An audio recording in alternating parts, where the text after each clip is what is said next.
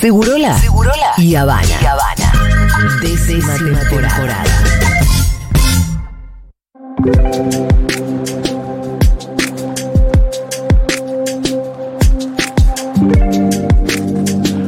Hay una cuenta de Instagram, en realidad es todo un proyecto que nos conmueve día a día y nos alegra eh, a muchas eh, nuestras jornadas, que es Proyecto Pelusa. Ese homenaje popular a Diego Armando Maradona, que tiene que ver con fotos que el Diego sacó con gente, gente famosa y gente desconocida, y la explicación, el relato de esa foto. Los creadores de Proyecto Pelusa, o los, no sé cómo se dice. los- Curadores. Los, curadores en realidad son eh, Damián eh, Kukierkon y. eh, ay, no sé quién es el otro, perdón. Pero tenemos a Damián Kukierkon, eh, que es documentalista y justamente creador de Proyecto Pelusa. Entiendo que eran eh, un trabajo en colaboración, ¿no, Damián? ¿Cómo estás? ¿Cómo está, Fito? ¿Cómo está, Lu? Sí, Sebastián Short es mi compañero. Ahí está, de se me este- traspapeló, de te pido disculpas. Hola. Un abrazo para él también. Pero te tenemos a ti. ¿Cómo va eso? Bien, muy bien acá, cagado de frío. Eh, ¿Por qué? ¿Dónde estás? Eh, o, es, o- o era ironía. No. Eh, Eh, en Cava. Hermoso, sí, también acá muerto de frío. Eh, Damián, eh, Proyecto Pelusa en realidad tiene muchos años, ¿no? Pero es como si hubiera cobrado mayor fuerza a partir, por un lado, de la muerte de Diego y por el otro de eh, la fiebre por el Mundial, ¿no? ¿O es así o me parece a mí? Eh, sí, tiene muchos años. Yo lo arranqué en un proyecto solitario en el 2010, cuando Diego era entrenador de la selección. Eh, o sea que hace muchos años, pero las redes obviamente no eran lo que, lo que son ahora, no existía Claro. Instagram, no existía WhatsApp, apenas Facebook tenía un par de años, entonces se me hacía muy difícil conseguir las fotos, las historias y demás. Lo empecé ahí, después, bueno, entró en un letargo de un par de años. ¿Y dónde se subían Y- esas fotos? En Facebook, armé En un Facebook. Facebook en su momento y una web muy precaria, con ayuda así de amigos, y, pero no llegué a, a mucho más que amigos de amigos de amigos, a un tercer círculo, digamos. Eh, y después en la pandemia, en, en los ratos libres que nos fueron apareciendo, me- ahí me, me conecté con Seba, que es un amigo de la secundaria toda la vida, y entre charlas y charlas decidimos retomar el proyecto ya en formato más de, proyecto 360, que pueda ser un proyecto digital, pero también después un libro y un documental y una muestra itinerante por todo el país, digamos, con esa, con esa búsqueda.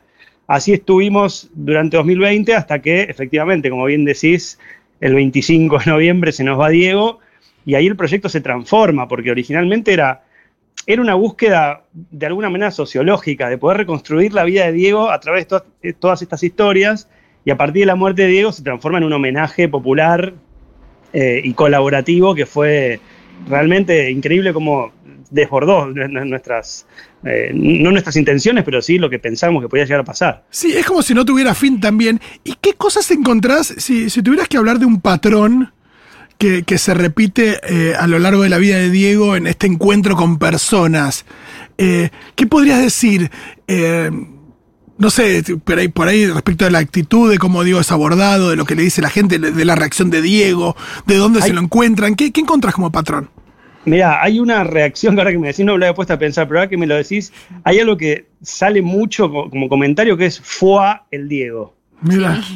Y, esa, Claro. y ese FUA es como, ah, no te la puedo creer, viste, como estas cosas que eran absolutamente ridículas que hacía Diego, como caer en la casa de uno a comer un asado, como llegar a un hotel y en vez de ir directo a la, suite, ir al piso menos tres a, a estar con la gente de limpieza, sacarse todas las fotos con la gente de limpieza, mantenimiento, cocina, y después sí hacer la vida de Maradona. Digamos, ese tipo de gestos que en muchos casos sí se conocían, pero hay millones o miles que no, que, que son historias de esto, de la gente que le fueron pasando, son lo, que nos sorprende y lo que sorprende a la gente. Decís, pará, no lo puedo creer esto que hacía, qué necesidad tenía de hacer esto. Eh, eso es lo que más. eh, lo que más veo, porque después sí hay fotos en que en un aeropuerto, que son encuentros más casuales, pero en las historias en las que Diego no tenía, o al menos desde mi punto de vista, no tenía ninguna necesidad de hacer lo que hacía, es lo que también llama mucho la atención. Qué lindo. Y aparte hay eh, esto de las versiones de Diego, eh, se lo ve a, a él en esto, en todas sus versiones, respecto de, de- de su aspecto, de su mirada frente al mundo, de la situación en la que está, de los lugares a donde va, la gente con la que se encuentra. En ese sentido es muy rico el proyecto y habla de una vida que, que no se puede creer. Hace poco aparecían fotos de el Diego con el entrenador de Arabia, de Arabia Saudita. que nosotros lo conocimos a partir del partido que nos gana Arabia Saudita en el Mundial y tenía una Y foto con el conocía, Diego. obvio. Increíble. Sí, sí, eh, lo que tiene también, digo, eh, eh, el proyecto que, que se suma es una revolución tecnológica que hizo, bueno, que atravesó todo el cambio de la fotografía, sumado a todos los cambios de looks y de estilos y de estéticas que tenía Diego, hace que todas las fotos sean increíbles y muy distintas unas de otras. Además de las historias, es un proyecto que tiene fotos e historias. eh, entonces hay fotos que tal vez la historia es más eh, normalita, por decir de alguna manera, eh, pero que la foto es increíble o viceversa, y cuando se conjugan ambas, eh, termina siendo espectacular. Todo este el mes mundialista, eh, obviamente mucho más después de haber ganado, me decían, bueno, hay que hacer proyecto Leo, proyecto Pulga.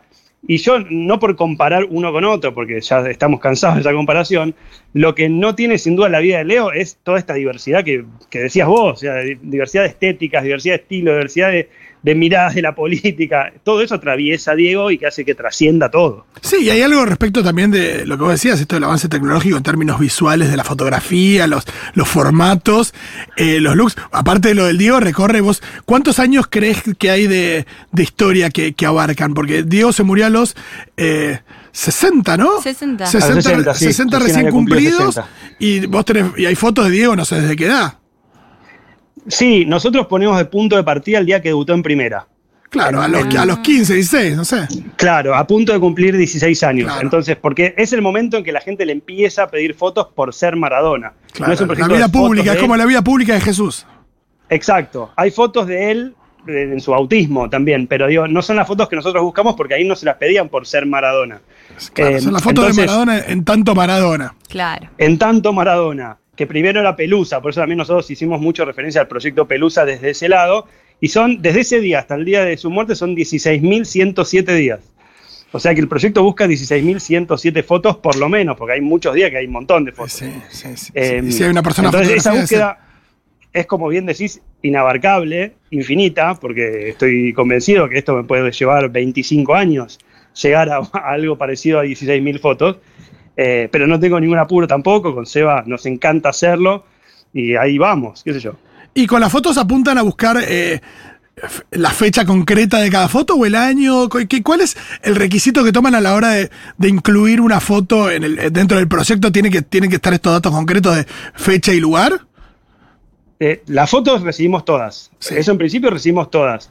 Sí, para el proyecto en sí nos ponemos a buscar nosotros, sobre todo yo, que es la parte que más también me gusta, la parte documentalística, de, de ir en busca de esa historia, porque así como, como te recién les decía, que el proyecto es ante todo una búsqueda de reconstruir la vida de Diego y qué fue pasando en el mundo y qué iba pasando en nuestras vidas y todo eso, es fundamental tener la fecha exacta y el lugar para entender cómo fue esa vida. Cuando empezás a ver eso, obviamente que hay fotos que están muy claras de cuándo fue y demás, y hay otras que me dicen más de enero de 1979. No me acuerdo si fue el 20 o el 24.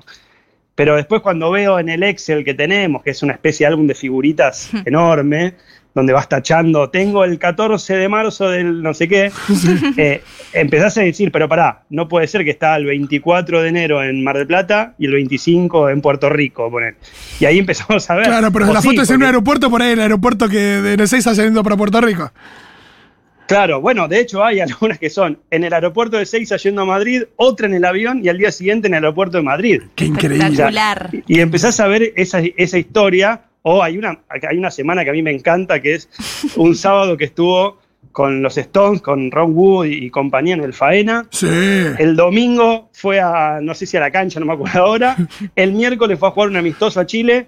El viernes estuvo con Bono, en, en- en- otra vez en Faena. Y, y cuando ves todo junto, así, pero pará. ¿cómo No, es no, y decís, y cuando decís, che, no hay fotos durmiendo en el medio, claro, pues también tenía esas giras el Diego, el Diego de determinada época, ¿no?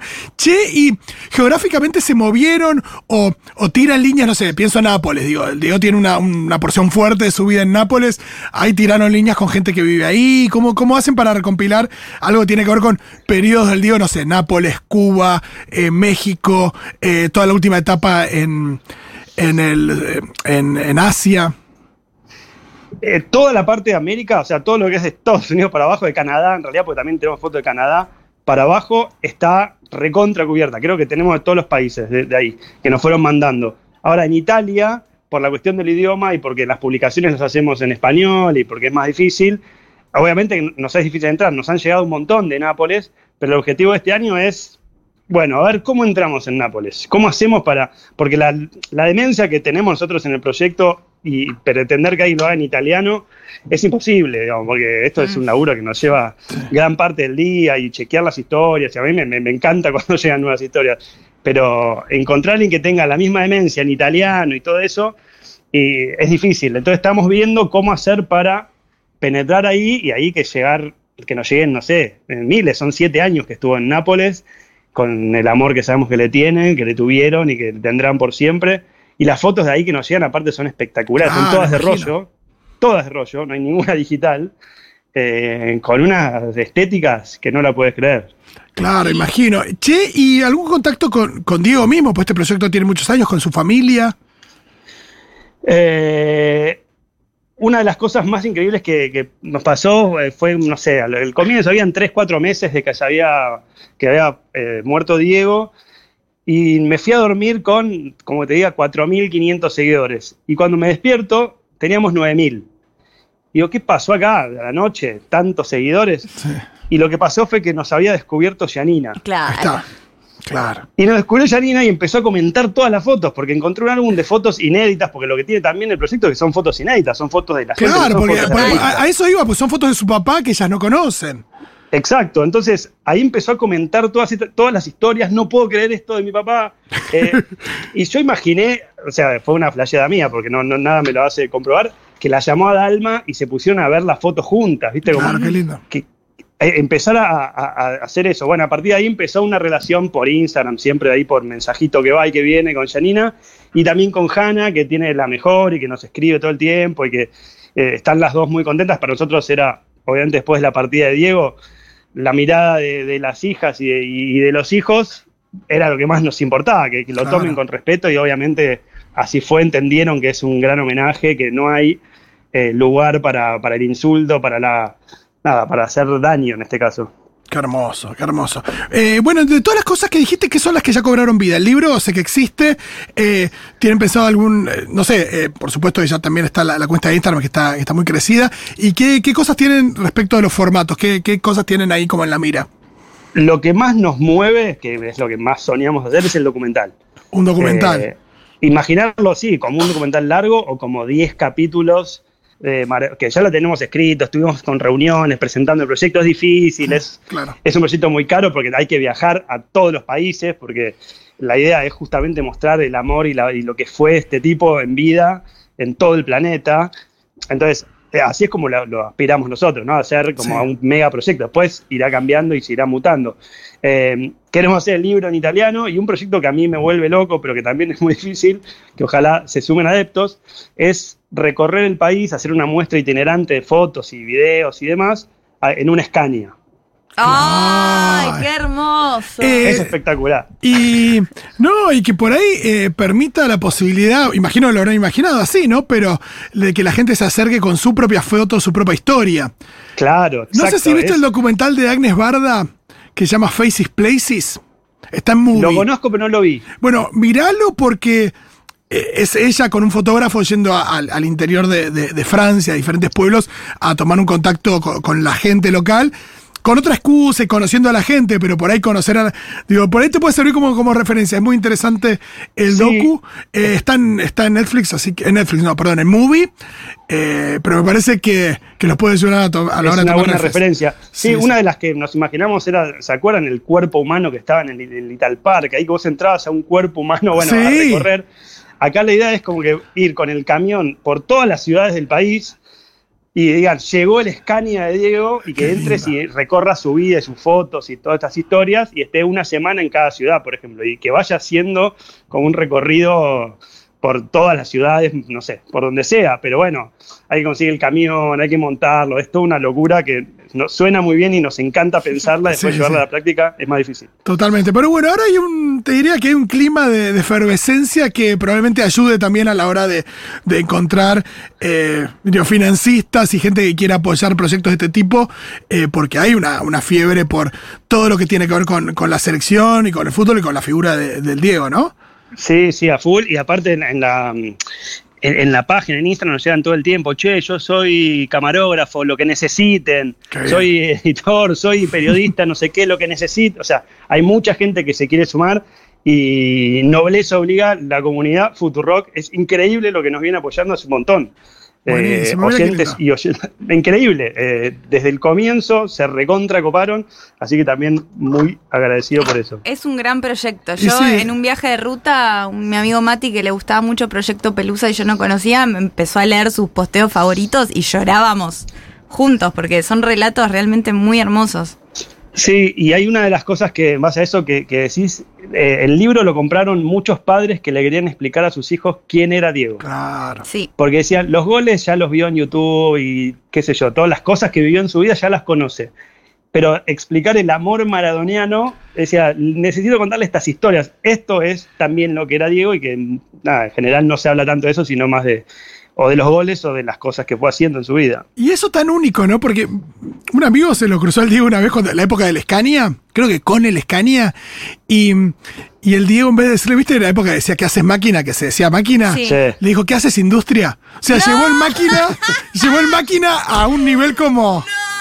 ¿Qué A haces, otra cosa. ¿Qué haces ¿Qué hace? industria? Yo me acuerdo de la primera vez que me di cuenta que era como así el poder de Maradona y cruzártelo. Yo leía Las Genios, era chiquita, Sí. y había una página que mandabas tu anécdota, que era como mi, yo quería hacerle trampa a mi primo y al final pude, eran sí cosas de, de Sí. chiquitos, eran varias anécdotas por página.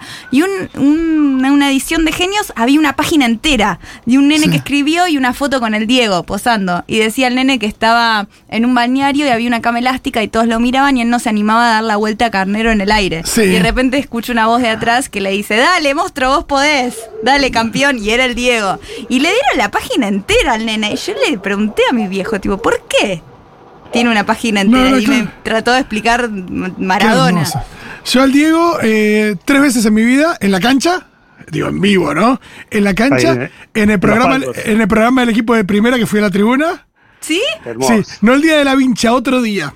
Porque hay un día de, de la vincha que, que le De estaba. lástima el día- nadie, maestro. eh, ese día no estuve. Ah, Estuve, estuve en otro que estaba con una camisa como medio Versace divina. Eh, y, em, y a la salida de un boliche que la vimos a Dalma en el boliche, era como Dalma, Dalma, mira, está Dalma, está Dalma, está Dalma. Y a la salida la vino a buscar en el Mini Cooper. wow. Época del Diego Claro. Mini Cooper. Esa época. La pasó a buscar. 2000. Hermoso. Sí, y, la, y las ganas de saber de dónde venía y a dónde iba el Diego, ¿no? Siempre. Y nunca sabes. Bueno, el día que estaba con, con los Stones, que fue a los Stones, estaba comiendo con Dalma, eh, no, con Bono, estaba comiendo con Dalma, habían ido al recital y lo llamaron por teléfono, che, vengan con Dalma eh, a la fiesta de Bono, de, de- de los YouTube.